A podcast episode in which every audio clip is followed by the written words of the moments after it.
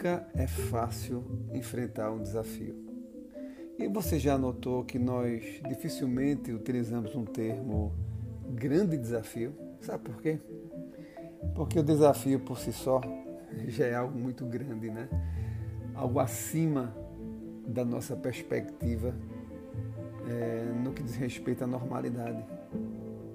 Mas os desafios, eles vêm também para nos tirar de uma zona de conforto, talvez de uma acomodação. Porque quando superado o desafio, tudo muda.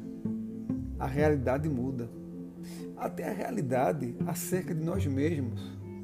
Nós sabemos, nós que tememos a Deus, que quando nós vencemos os desafios, é em virtude da graça de Deus sobre nós, né? é em virtude da ação de Deus sobre nossa vida, sobre a história. Mas mesmo assim, isto nos dá uma segurança muito grande e renova a nossa fé no Senhor que age em nosso favor, conduzindo a nossa vida na história para glorificar o nome dele. Tem um desafio muito interessante, talvez um dos maiores, do povo de Deus, que aconteceu na saída do cativeiro babilônico, quando houve um decreto de Ciro né, para que o povo voltasse para Jerusalém, reconstruísse as bases do templo. Mas olha, muitas dificuldades, além das que já existiam, né, a saída de um cativeiro, muitas dificuldades foram enfrentadas pelo povo.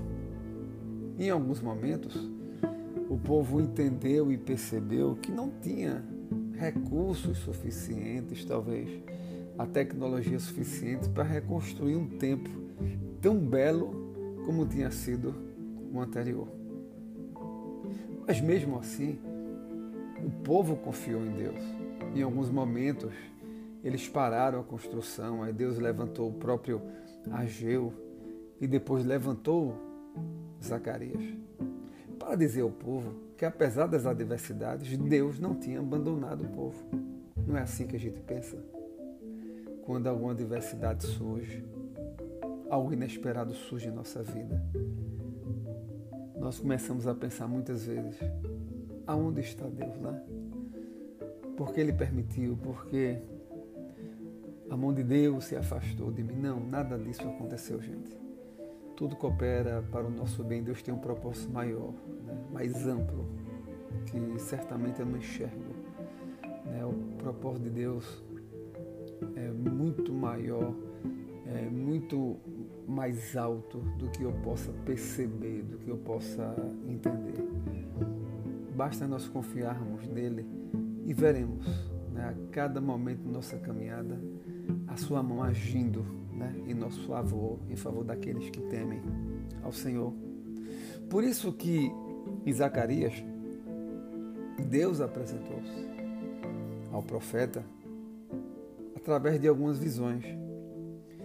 E para demonstrar a Zacarias de que, olha, mesmo o povo saindo, acabando de sair de um cativeiro, mesmo o povo não tendo os recursos necessários, eu estou com o povo, para que Zacarias pudesse perceber isso, para que Zacarias pudesse entender que Deus estava com ele e com o povo de Deus que havia saído é, da Babilônia. Capítulo 2 de Zacarias, verso 5, Deus diz: Pois eu lhe serei, diz o Senhor, um muro de fogo em redor, e eu mesmo serei no meio dela a sua glória. Deus nos protege. Olha, confia em Deus. Deus nos guarda.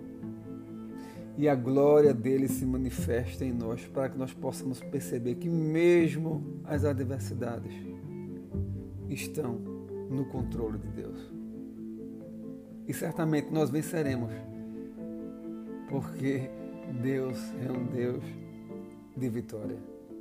E os seus propósitos nunca serão frustrados. Logo, descanse no Senhor. Saiba que Ele está ao seu redor como um muro de fogo em sua proteção.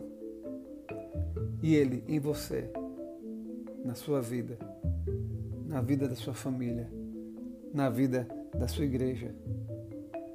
Ele será a sua glória. Olha, que Deus abençoe a tua vida e que você possa confiar, sabendo que Deus está contigo, te conduzindo. Nada para Deus é segredo. Nada para Deus é inesperado. Olha, confie. Ele tem o controle e tudo é para a glória dele.